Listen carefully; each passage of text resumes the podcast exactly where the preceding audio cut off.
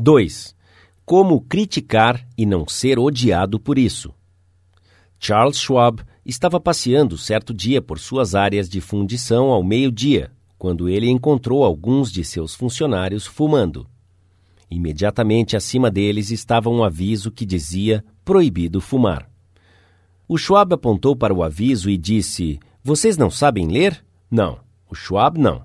Ele andava até onde eles estavam e daria um charuto para cada um deles e diria: Rapazes, eu preferiria se vocês fumassem estes lá fora.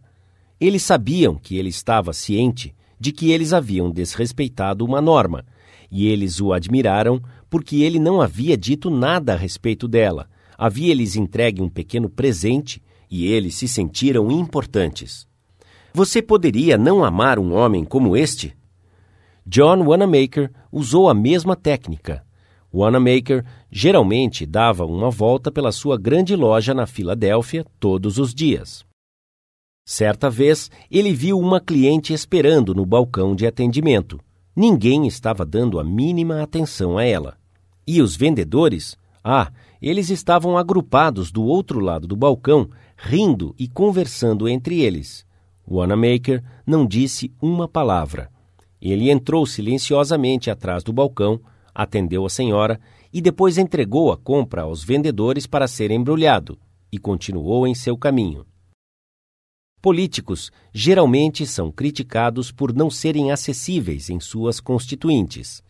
Eles são pessoas ocupadas, e a culpa, às vezes, é dos assistentes superprotetores que não querem dar muito trabalho aos seus chefes com muitos visitantes. Carl Langford, que tinha sido prefeito de Orlando, Flórida, a terra de Disney World, por muitos anos, frequentemente aconselhava os seus funcionários a permitirem que pessoas o vissem. Ele dizia que tinha uma política de portas abertas mas os cidadãos de sua comunidade eram bloqueados pelas secretárias e administradores quando eles apareciam. Finalmente, o prefeito encontrou a solução. Ele mandou remover a porta de seu escritório.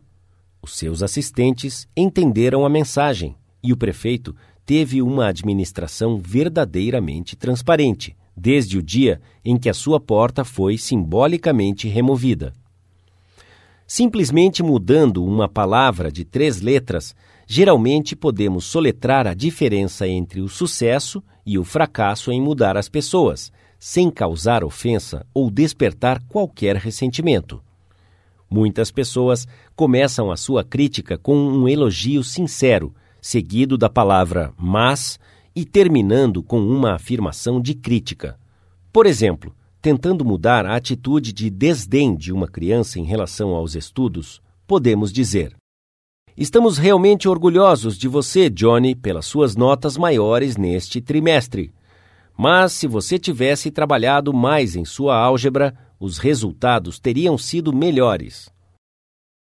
Neste caso, Johnny se sentiria encorajado até ouvir a palavra mas. Ele poderia até questionar a sinceridade do elogio original para ele, o elogio parecia ser apenas a introdução forçada para a inferência crítica ao fracasso. A credibilidade seria torcida e nós, provavelmente, não alcançaríamos os nossos objetivos de mudar a atitude de Johnny em relação aos estudos. Isto poderia facilmente ser conquistado mudando a palavra mas para e nós estamos realmente orgulhosos de você, Johnny, pelas suas notas maiores neste trimestre. E continuando com o mesmo esforço consciente no próximo trimestre, a sua nota de álgebra poderá ser igual às outras. Agora, Johnny aceitaria o elogio porque não houve nenhum acompanhamento da inferência ao fracasso. Nós chamamos a sua atenção ao comportamento que nós queríamos que mudasse indiretamente e as chances são de que ele tentará satisfazer as nossas expectativas. Chamar a atenção para os erros de alguém indiretamente faz maravilhas com pessoas sensíveis, que ficariam amargamente ressentidas a qualquer crítica direta. Marge Jacob, de Woonsocket, de Rhode Island, contou a uma de nossas classes como ela convenceu alguns pedreiros desleixados que estavam fazendo uma reforma em sua casa a deixar as coisas mais organizadas quando eles saíssem. Após os primeiros dias de obras, ao retornar do trabalho, a senhora Jacob percebeu que o seu jardim estava cheio de tocos de madeira. Ela não queria indispor-se com os pedreiros, porque o trabalho deles era excelente. Então, depois que eles saíram e foram para casa, ela e seus filhos pegaram os tocos de madeira e os escombros e empilharam-nos de forma organizada num dos cantos. Na manhã seguinte, ela chamou o mestre de obras e disse: Estou realmente contente com a forma em que deixaram o meu jardim ontem à noite. Está limpo e organizado e não ofende os meus vizinhos. Daquele dia em diante, os trabalhadores pegavam e empilhavam os escombros de um lado e o mestre de obras entrava todo dia buscando a aprovação quanto à condição em que ela havia encontrado o jardim após um dia de trabalho. Uma das maiores áreas de controvérsia entre recrutas do Exército e os seus instrutores regulares são os cortes de cabelo. Os recrutas consideram-se civis, o que eles são na maioria das vezes, e não gostam de ter os seus cabelos curtos. O primeiro sargento Harley Kaiser, da 542ª USR School, enfrentou este problema quando trabalhava com um grupo de oficiais não comissionados da reserva. Como um velho e experiente primeiro sargento do exército, esperava-se que ele gritasse e ameaçasse as suas tropas. Ao invés disso, ele escolheu demonstrar o seu ponto indiretamente. Cavalheiros, ele iniciou, os senhores são líderes. Os senhores serão mais efetivos quando liderarem pelo seu exemplo. Os senhores devem servir de exemplo para os seus homens. Os senhores sabem o que os regulamentos dizem sobre cortes de cabelo.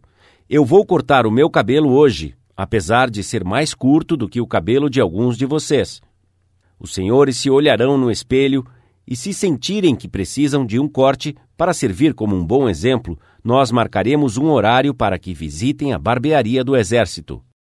O resultado era evidente. Vários dos candidatos se olharam no espelho e foram até a barbearia naquela tarde e receberam cortes do regulamento. O sargento Kaiser comentou na manhã seguinte que ele já estava vendo o desenvolvimento das qualidades de liderança em alguns membros do pelotão.